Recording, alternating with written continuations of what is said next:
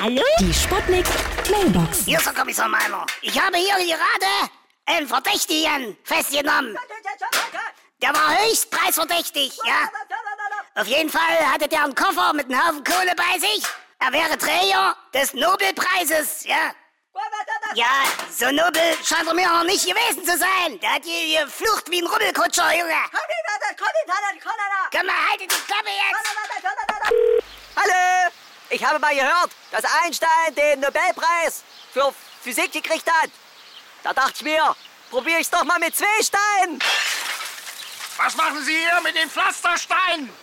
Kommen Sie mal, ihr könnt es nicht ausreißen. Ja? Hallo?